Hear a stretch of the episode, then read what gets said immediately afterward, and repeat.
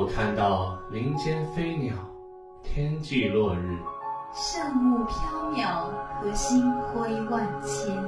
我看到楼宇错落，人群流连，车水马龙和四季千变。原来我看到的，都只是你认真听我说话的眼。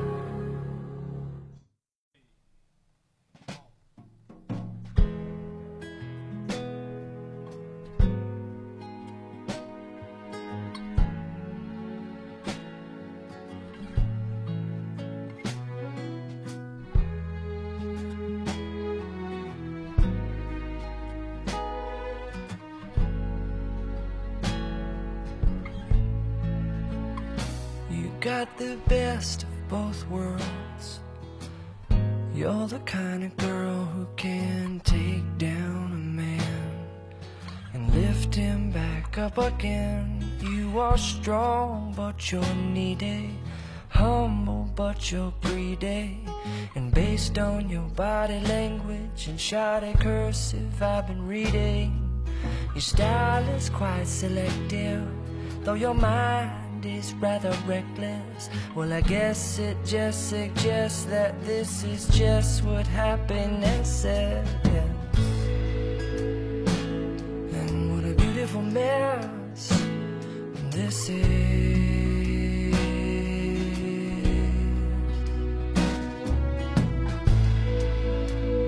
It's like we're picking up trash in Jurassic.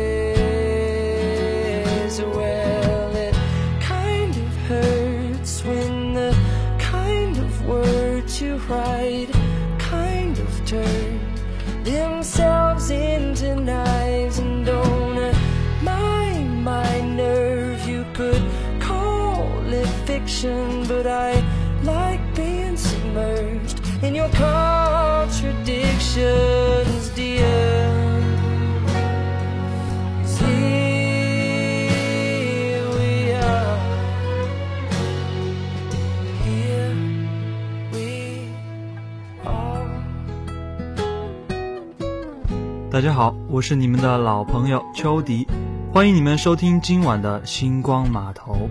大家好，我是刘雨欣。因为我们这档晚间情感类节目的女主播都外出实习了，所以这种温馨又感人的氛围只能由我们两个男生来给大家营造了。已经营造了两个多星期了，不知道大家适应了没有？秋迪整天叫喊着星光码头需要一个女主播，这么迟钝的我也算是悟出了真谛，这可真的是当务之急啊！没错没错，上次有一个听众朋友说啊，听我们两个男生录制的节目倍感奇怪啊，这么小清新的晚间节目，怎么能少了一位女主播呢？所以说，在新同学到来之前，我们今天很荣幸的邀请到了新闻动态节目组的一位美女姐姐，做我们这期星光码头的嘉宾，跟大家打个招呼吧。嗨，大家好，我是新闻动态节目组的杨丽凤。听你们的节目好久了，我特别想来体验一下你们讲的这种温馨感人故事的气氛，希望大家不要嫌弃我。会？怎么会？我们求之不得啊！好了，在开始我们今天的节目之前，我想问一下两位，你们今天有没有赏月呀？当然有啊！我发现今天的月亮真的是又大又圆，特别的漂亮。都说十五的月亮十六圆，所以其实我每年到这天都会抬头看看月亮。昨天正好就是阴历八月十五，中秋佳节，所以跟你们道一声迟到的中秋快乐。中秋快乐，也祝愿所有的同学们中秋快乐。那么祝福的话我也不多说了，在这里我想跟大家说的是，你们大可不必因为中秋节没有回家去团聚而感到沮丧，因为呢，再过两天就是国庆的七天小长假啦。这回你们想回家就回家，想出去玩就出去玩吧。一年中除了寒暑假之外，这也算是最长的假期了。同学们，你们有没有非常的期待呢？嗯，既然已经马上就要到小长假了，我能听听你们对小长假的展望吗？我吧，我家比较远，所以我就不能回家了。我估计会去周边随便玩一下。秋迪，你呢？我的天哪！竟然不能回家，那这个也实在是有点小遗憾呢。我觉得我应该会回家去陪我家里的那一只可爱的小金毛，它已经很长时间没有见到我了，应该会非常的想我的。那么杨立峰呢？你呢？有什么计划吗？我的话，长假应该会和家里人一起出去旅游吧。唉，其实听你们说你们都能回家，我还是有点羡慕。但是我这个人心理素质比较好，我可以用诗和远方来安慰自己。好了，不开玩笑了。小长假不管大家去哪儿，最重要的是出门要注意安全，安全才是第一位的。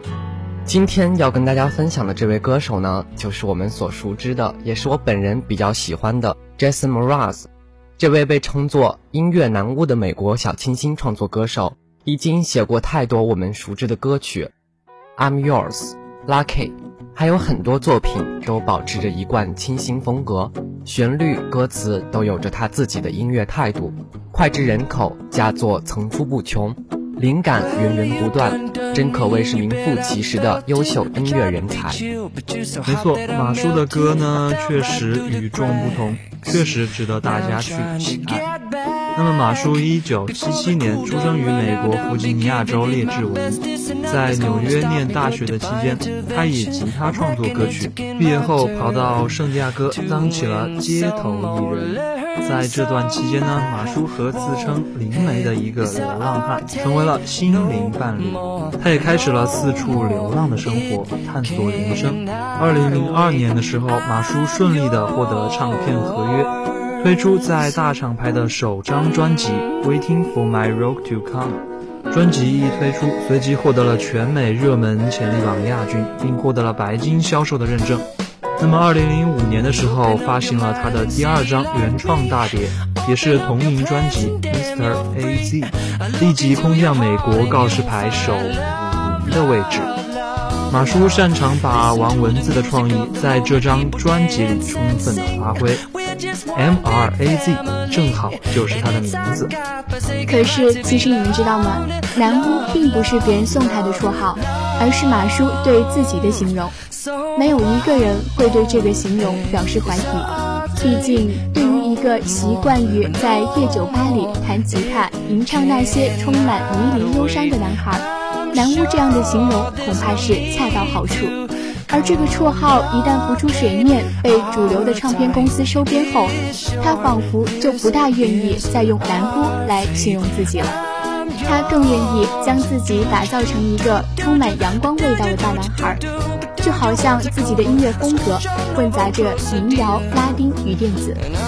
而这个小伙子之所以能在过去几年里一直是美国乐坛的焦点人物。除了一副嗓子加一手漂亮的吉他外，他还坚持原创。所以你们发现没有，美国人总是格外推崇那种会唱会弹又会创作的音乐人。是的，没错，就像泰勒斯威夫特，也是你所说的这一种类型。其实有人说，大概这还是美国的个人英雄主义在作怪，但一个不争的事实是，美国乐坛已经越来越少这样的全能歌手了。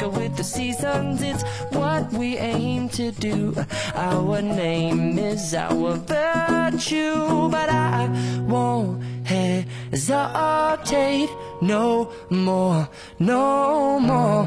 It cannot wait. I'm yours. Well, open up your mind and see like.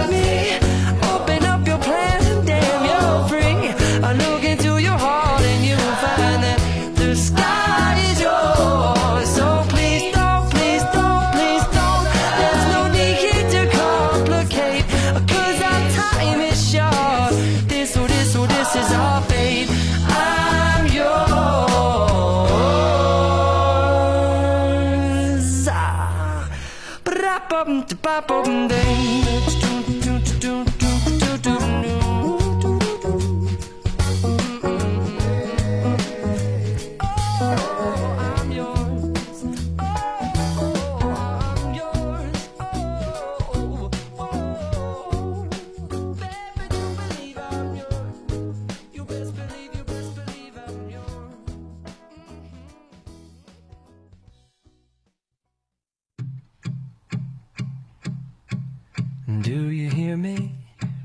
I'm you across the water, across the deep blue ocean, under the open sky. Oh my, baby, I'm trying. Sé que quiero cuando te vas, supe desde tiempo atrás y es que mi corazón no sabe querer hasta volverte. Suerte que despierto junto a ti, suerte que sentí lo que sentí, suerte que regresas para mí.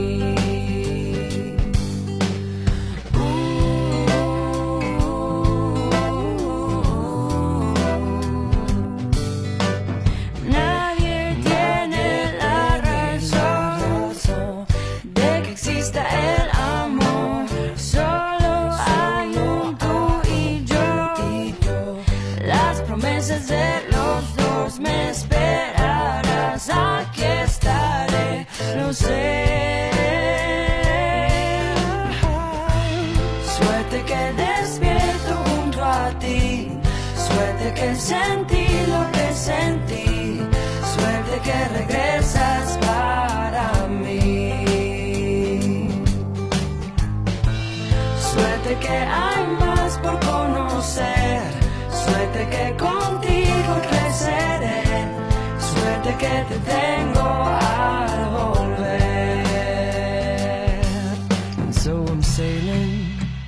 the sea to an island where we'll meet. You'll hear the music, feel the air. I'll put a flower in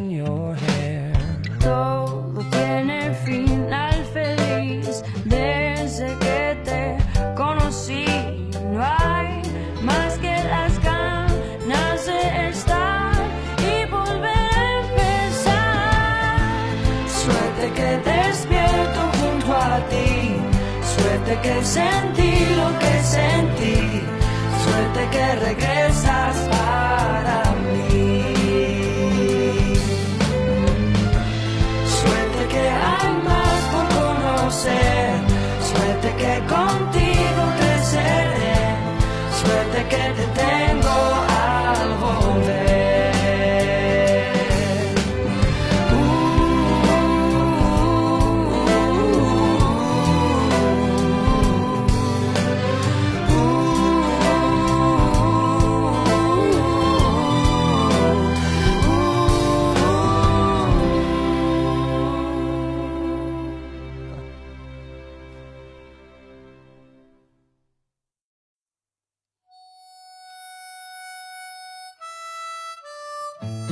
家中有过那样一件见证了许多故事的旧家具吗？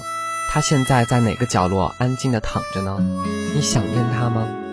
下面带给大家的这篇文章，讲的就是一件陈旧的家具带给我们触动和感悟的故事。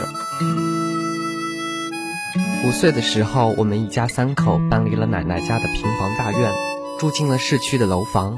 搬迁时放了许多鞭炮，爸爸用手捂住我的耳朵，对着妈妈笑。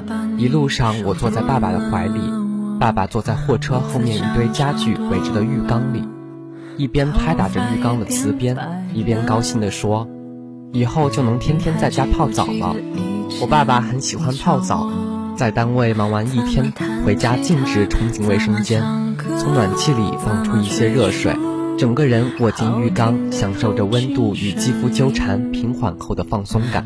每当那时，他就会高歌一曲，有时唱阎维文老师的歌，有时唱蒋大为老师的，曲目不固定，总之看他心情。特别大声时，我妈会在卫生间外用力地敲门喊：“谁愿意听你唱啊？闭嘴！电视里说什么都听不见了。”我爸也不在意，是一直唱。他们在这件事上老是互相呛对方，不逼迫对方妥协，也就不就此退让，就好像他们这些年的爱情一样，互相撕扯着，彼此相守，再继续推着生活向前走。上小学的时候，爸爸经常值夜班，无聊时经常和同事们打牌赌博，输了很多钱。那时家里并不富裕，妈妈为了改掉爸爸的毛病。就每个月数着爸爸发工资的日子，直接到爸爸的单位把钱扣下来，偶尔发点零花钱给爸爸。从那以后，我们家的财政大权便一直紧握在母亲手中。但是呢，表面上的和平其实并没有持续多久。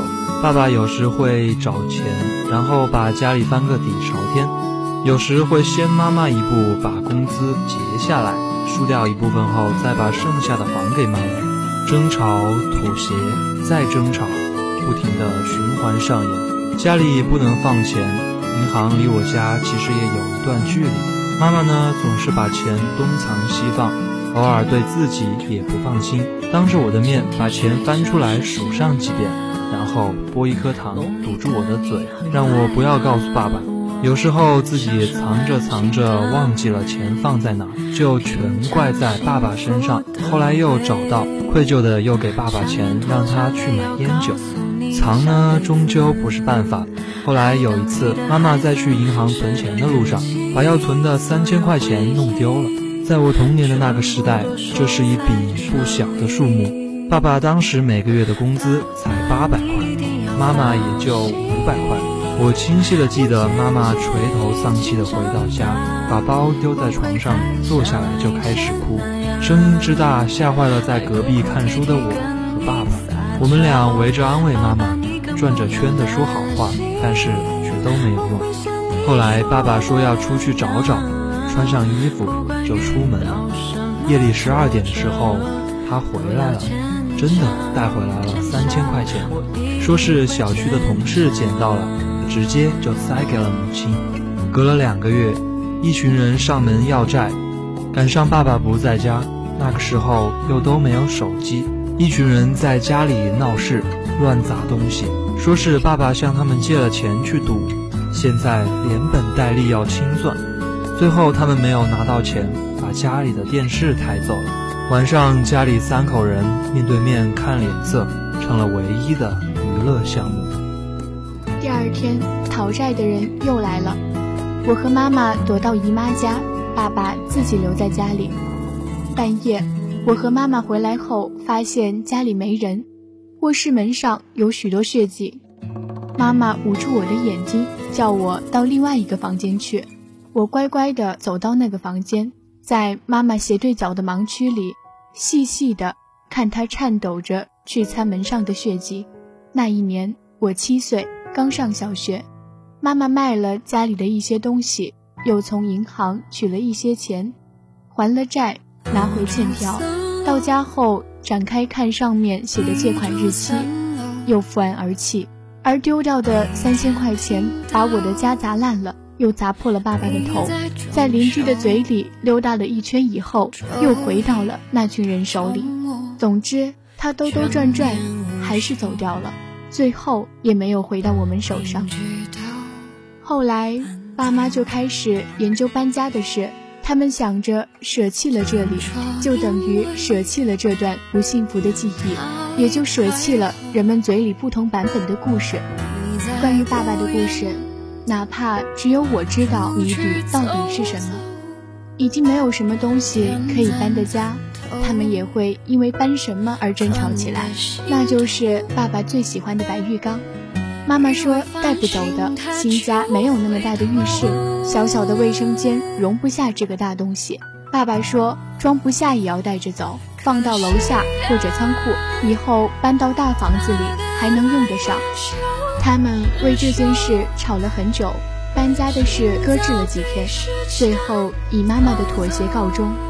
这个大浴缸再一次爬上了我们家搬迁货车的后备箱。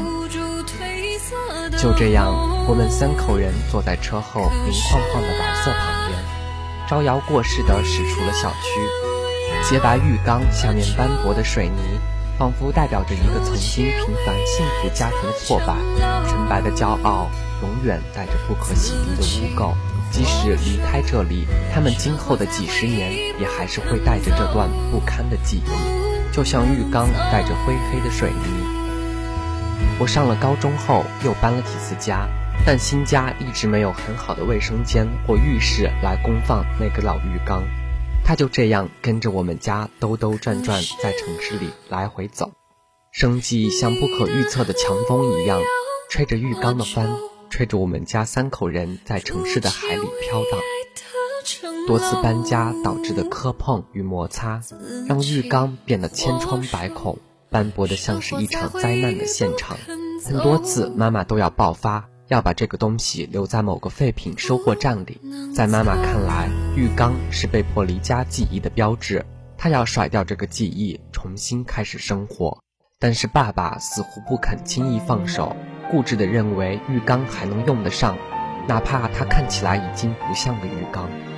有一次搬家，妈妈趁着爸爸不注意，把所有的东西都塞上了货车，满满的都是家私，就是没有给浴缸留位置。破旧的老白浴缸像一个垂暮的老人，在远处一直注视着这里，好像期待能上车，又纠结到底要不要上去。等爸爸把所有东西都忙完，一抬头看见满满登登的货车。再转身看远处的老白，愣了一小会儿。这时的妈妈已经做好吵架的准备，她护着车上的家私，也注视着爸爸，仿佛车上的东西她并不打算再搬下去。这里没有预备老白的位置。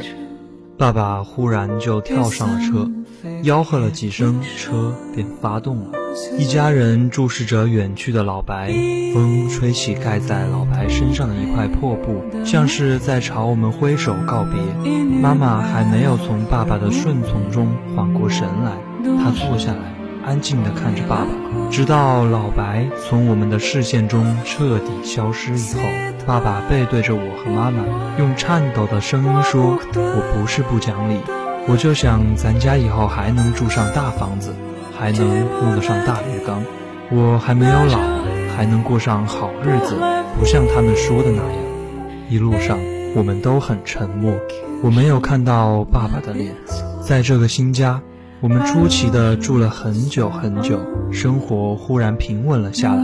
我上了大学，妈妈工作顺利，爸爸依然还是东奔西走，手上也开始有少许的闲钱，他们又开始盘算着搬家了。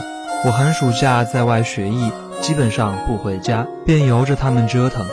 春节时，我们聚在一起吃年夜饭。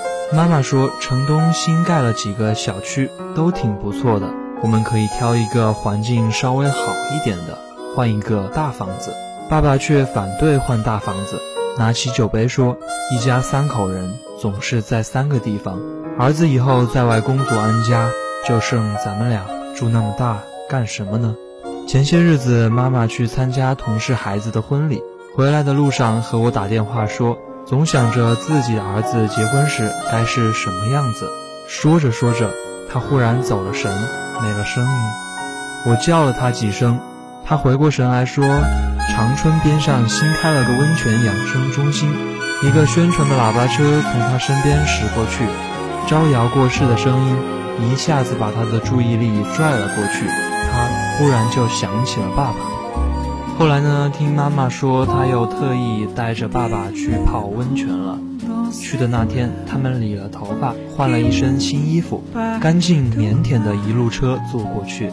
路上，爸爸一直在抱怨，说长春边上哪有什么温泉，那都是骗人的。跑这么远干嘛？洗澡哪里不都一样的吗？可妈妈什么都不说，只是一直盯着车窗外的景色。虽然爸爸路上一直在唠叨，可是，一下到温泉里以后，整个人的态度就都变了。一直说温泉好、舒服，水干净，温度又够，水果和饮品也都新鲜可口。总之哪里都好。泡着泡着，妈妈就扯着爸爸问：“舒服吗？”爸爸闭着眼睛，小声呢喃着：“舒服。”妈妈说：“那我们过两天再来。”爸爸声音变小了，缓缓地答：“哪能天天来？这么远又不便宜。”妈妈好像没有听见爸爸的回答，还是独自强调着说：“舒服，我们过两天再来。”后来爸爸就睡着了，一觉醒来直接奔着车站去了外地，三口人又分在了三个地方。我们全家从老白的身体里走出来。又重新投到生活的海里去。南方的城市楼房里大多是淋浴，有时候我会很想念老白，想念他的皱纹，他的植物，想念年幼时和爸爸一起卧进去的感觉。刚入秋时给妈妈打电话，她身边声音嘈杂，询问再三才知道，他又开始在卫浴市场里来回转了。在爸爸不知道的时候，他悄悄地走进一家店，询问老板：“这个浴缸多大？多少钱？”我知道今年回家的时候，爸爸可能又会在浴室里唱歌了。虽然我老是记不得他唱的是什么。和大家分享完了这个温馨的小故事之后，不知道有没有触动到各位听众朋友们心灵深处的那一丝悸动呢？也许现在的你正在路上吹着徐徐的晚风，回忆着属于你们家里的那份最珍贵的回忆。那么今天的节目就到这里了。如果你有好听的故事、感人的经历，欢迎艾特武昌理工学院广播台，我们星光码头为您提供一个诉说情感的平台。主播邱迪、刘雨欣、杨丽凤，编导严真义。肖佳旭策划，刘雨欣，感谢大家的收听。下周一晚同一时间，我们不见不散。